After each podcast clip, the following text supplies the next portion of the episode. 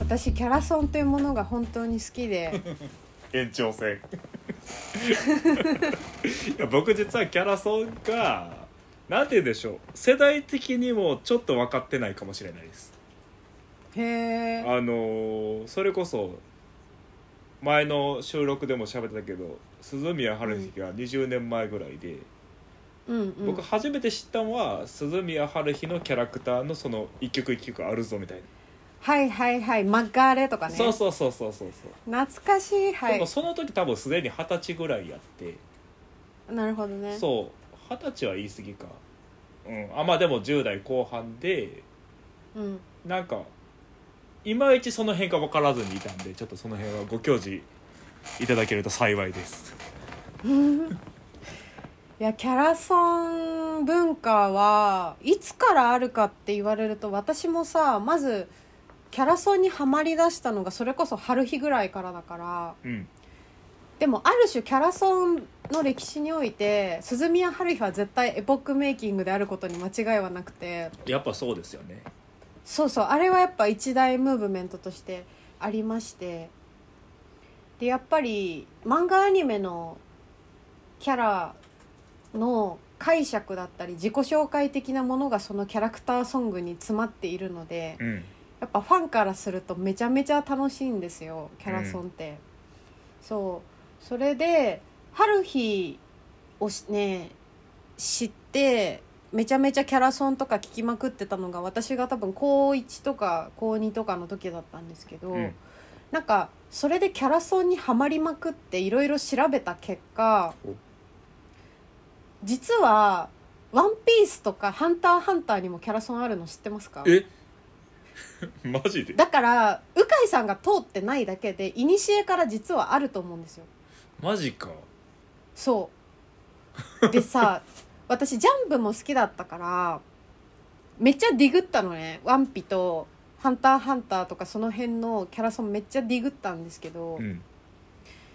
あのワンピースとかだともちろん個別のキャラソンもありますが、うん一番好きだったのがあのゾロとサンジとルフィが3人でデュエットするやつとかあるんです よデュエットじゃないななんかおのおのが はいあのちなみにタイトル「リスペクト」と言い ます何やねん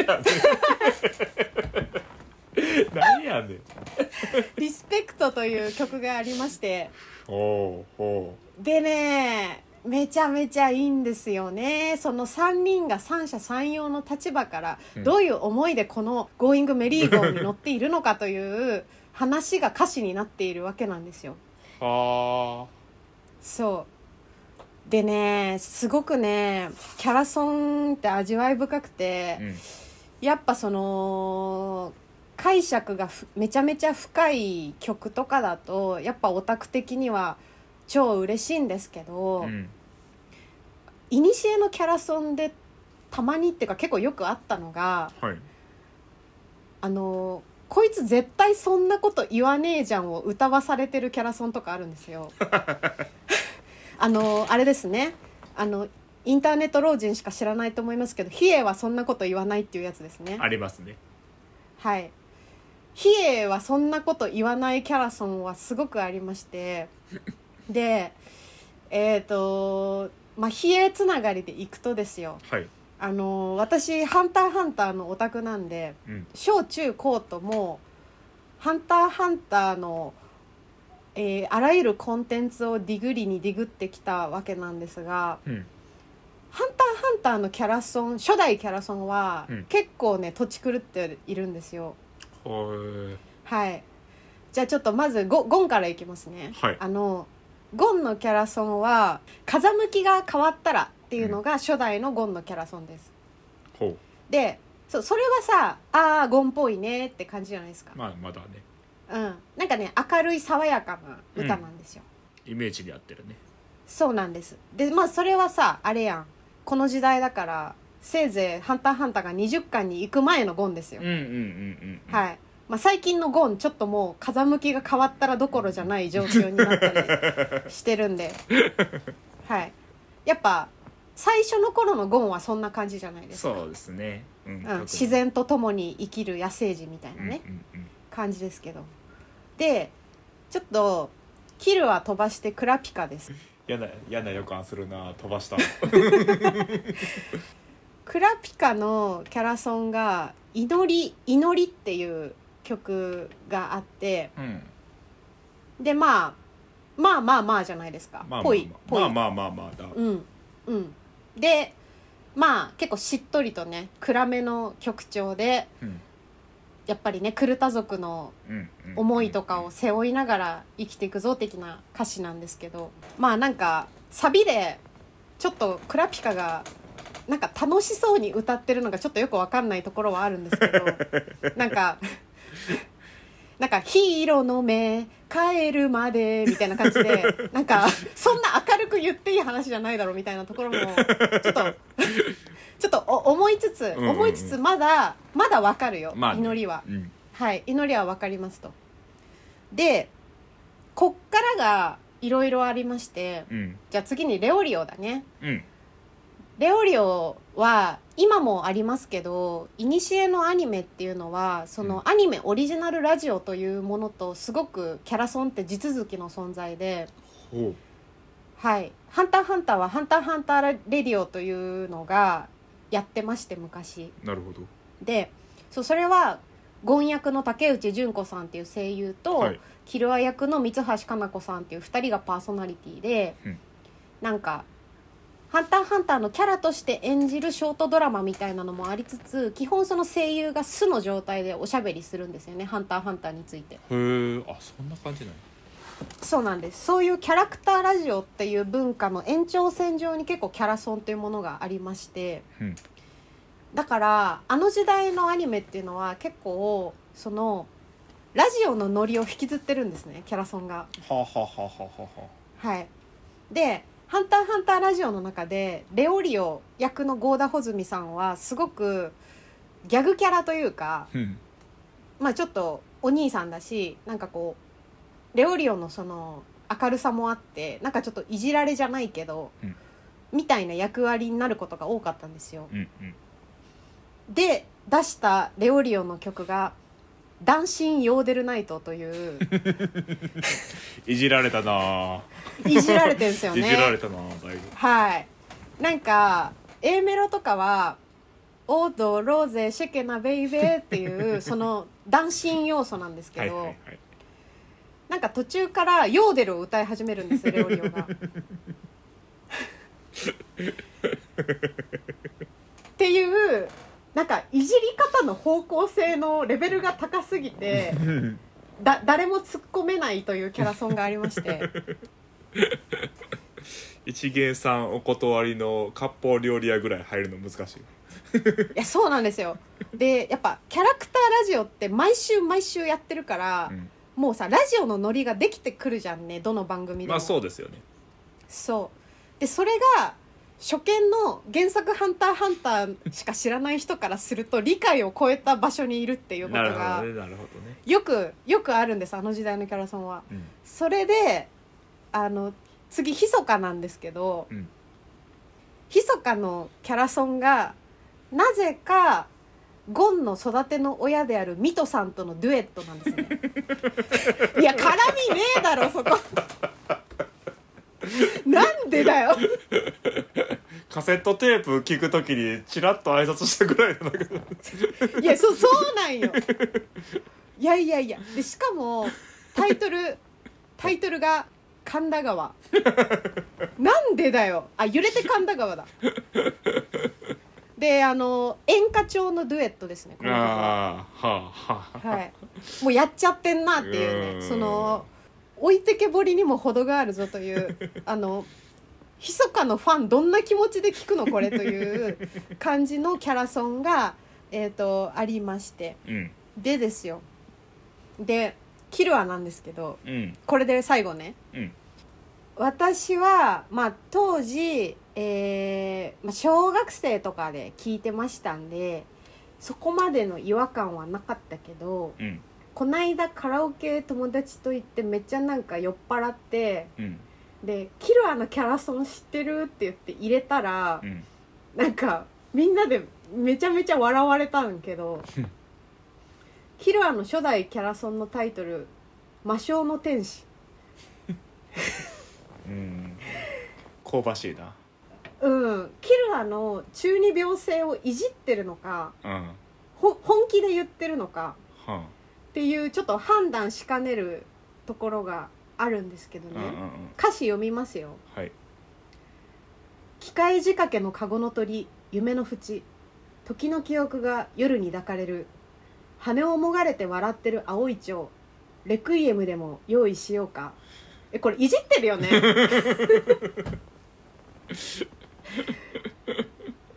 そんな目で見られたら見透かされそう刺繍で冷えた体温められてく魔性の天使乾いた肌に染み込んでゆくざわめき魔性の天使不協和音の果てしない狂気眠らせてでこの魔性の天使っていうのはゴンのことを言っていますかっていうああなるほどそうそれであのやっぱ「ハンターハンターラジオ」やキャラソンを聞く層っていうのはうん当時多くが不女子だったんですよそうですよねはいやっぱりキャラの関係性を楽しむ人がすごく多かったので、うんなんかやっぱり顧客受けを考えてそうしたのかもしれないんですけど、うんレオリオとかヒソカはまだあのギャグですっていうノリなんであれなんですけど、うんうんちょっとキルアは本気でやってるかもしれないところが結構怖さすら感じますねうんなんか若干こう触れてはいけない部分に触れるのかもしれないんやけどさはいそれはそのキルはファンはどう見てたんやろその不女子のあ当時は絶賛でしたなんか俺そこを見据えた上のすごいなんか実は高度な技術をやってるような気もしてかもしれない、うんあのー令和の時代に32歳の私が見たからこんなにバカにしてるけど そうそうそうそうそうと当時の顧客マインドとしてはがっちり掴んでいたかもしれまうせん、ーんそこなのよねなんかあのそこがさっき言ってたそのキャラソンを自分で書くか人に書かれるかみたいなはいはい部分とも関わってくるような気がしてうん本人の言葉でそう言ってるとほんまに痛くなるかもしれないけどっうんていうなんていうかある種の心情描写というか、あうあ、ん、確かにねその小説の情景描写のように鑑賞するものなのかもしれないねそうそうそうそうそうそう昔のアイドル像みたいなのも含めて、う、んうんな、わけねえじゃんってね確かにねあじゃあもう無粋なんだそひ比叡はそんなこと言わないっていうツッコミは無粋なんだこの点において うまあ比叡はそんなこと言わないわほんまにそんなこと言わない感じがするけど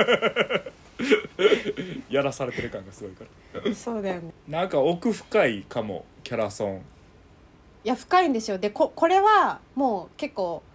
平成の時代のキャラソンの話でしてそうですねでも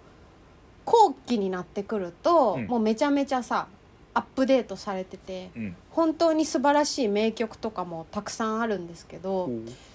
最近オタクの友達と話してて気づいたのが、うん令和になってもしかしてキャラソン文化途絶えてねっていう話があってほう昔はそれこそ関係性萌えの人が多いジャンルのアニメとかって100%キャラソン作られてたんですけど、うんうんとね、最近キャラソンほぼないのねあんまり。そうなで私が調べた限り最近のアニメでキャラソン作ってんのって、うんえー東京リベンジャーズ」と「ブルーロック」ぐらいかな、へえうん、えなんかあの「アイマス」みたいな、うんそのそもそもキャラクターが歌う歌う前提のジャンルとかは別なんですけど、うんうんうんなんかね昔はもうあらゆるアニメに絶対にキャラソンがあったのに最近だいぶ減ってますね、確実に。マジかそうそれでなんかオタクの友達曰くうんおそらくおそ松さんがターニングポイントだったって言ってたはあはあはあはあはあはあでおそ松さんぐらいから結構その女性ファンが多いジャンルでもその他のアニメでもキャラソンが減っていったんですけど、うんえななんでかな私こんなにキャラソンのこと好きなのにってうんその友達に聞いたらその子は、まあ、その子の意見ですけど、うんその子は「ダサいからじゃない?」って言ってたでもたう確んかにキャラソンって普通の曲よりはちょっとだダサいっていうか、うんあのなんていうのかなツッコミ待ちみたいなとこはあるんでうんうんうんそうその味わいが平成のノリなんじゃないかっていう説はありまして。うーんうんあー難しいななんか、うんあそっかそのダサいってこと自体の感覚も違うんかえなんでダサいってうん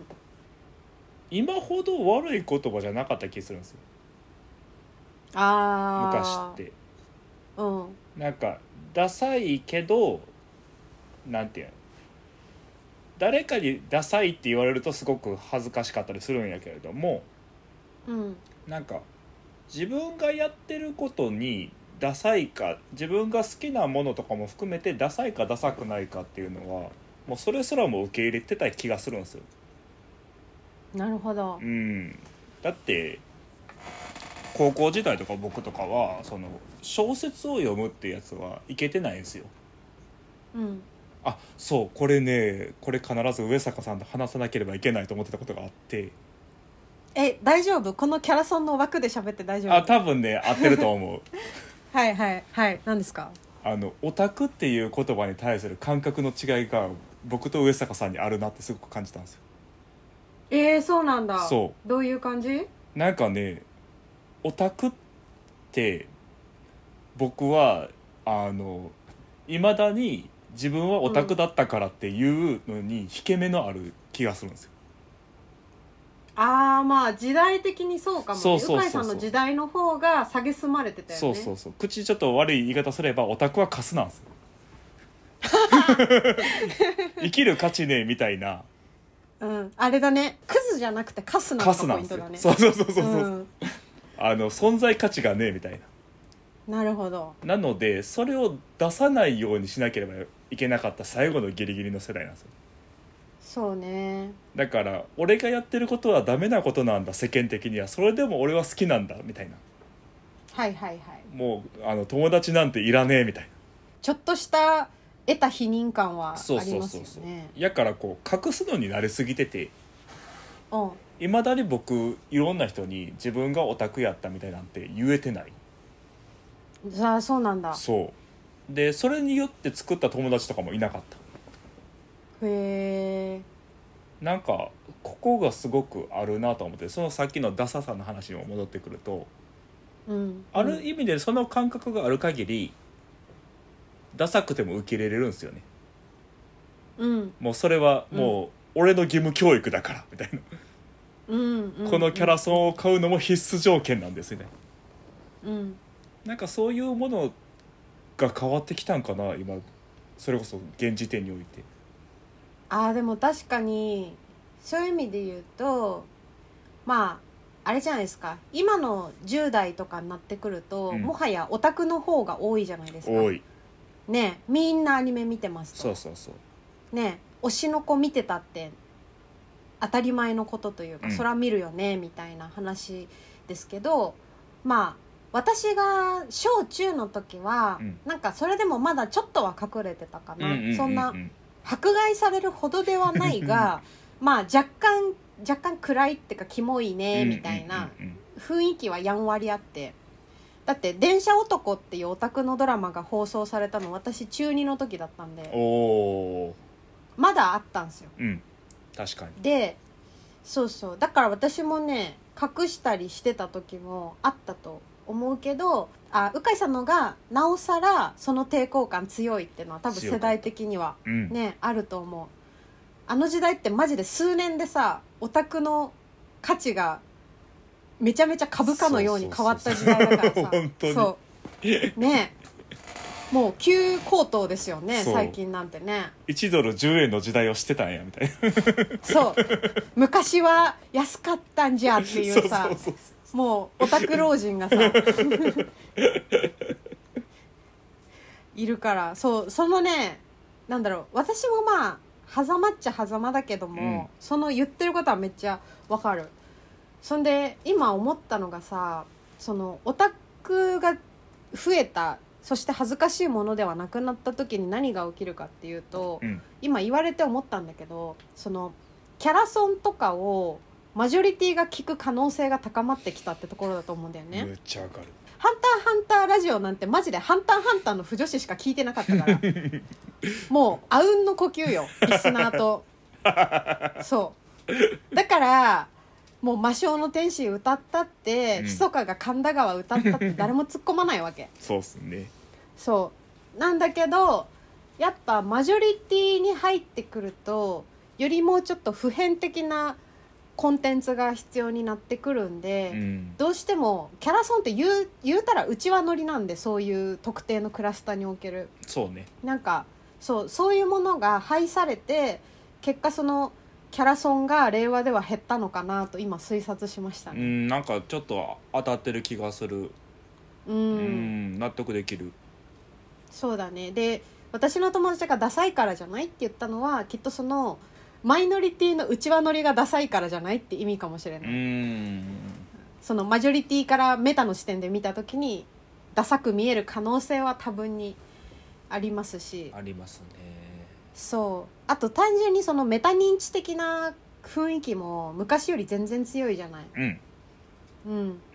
なんか昔の漫画と今の漫画で一番変わったこと何かっていうとねはいあのあれだと思うんですよ作者がコマの外に自分向けに書いてるツッコミのセリフがあるの分かりますわかるわかる枠の外に作者が矢印して突っ込んでるセリフがもう今ないじゃないですか ないね確かにないんですよあれもある種の特定のクラスターにおけるうちわ乗りだったので今はもう廃されているんですよねあって思ってでもでもね解雇中みたいになるけどキャラソン大好き民としては特定のクラスターのうちわ乗りでしか出ない味があるんだよな三つおっていうあるんだよな三つおっていう気持ちがありますよいやむっちゃそれはもういろんなジャンルにあると思あるね、そううん今のはキャラソンの話だったけどあらゆるジャンルでそういうことって起きるよねうそうそうそうそう味ね味がよ味がよそうやっぱ大衆に向けるってことは要するに味が薄まる行為ではあるのでうねんうんまあもう一つだけ考えられるとしたら明らかに声優さんに対する認識が変わったよね、うんうんうんそれもあるなうん、昔それこそめもちろんあの詳しい人たちはしてたけどアムロ・レイが誰がやってるかなんてあんまり分かってなかったというか、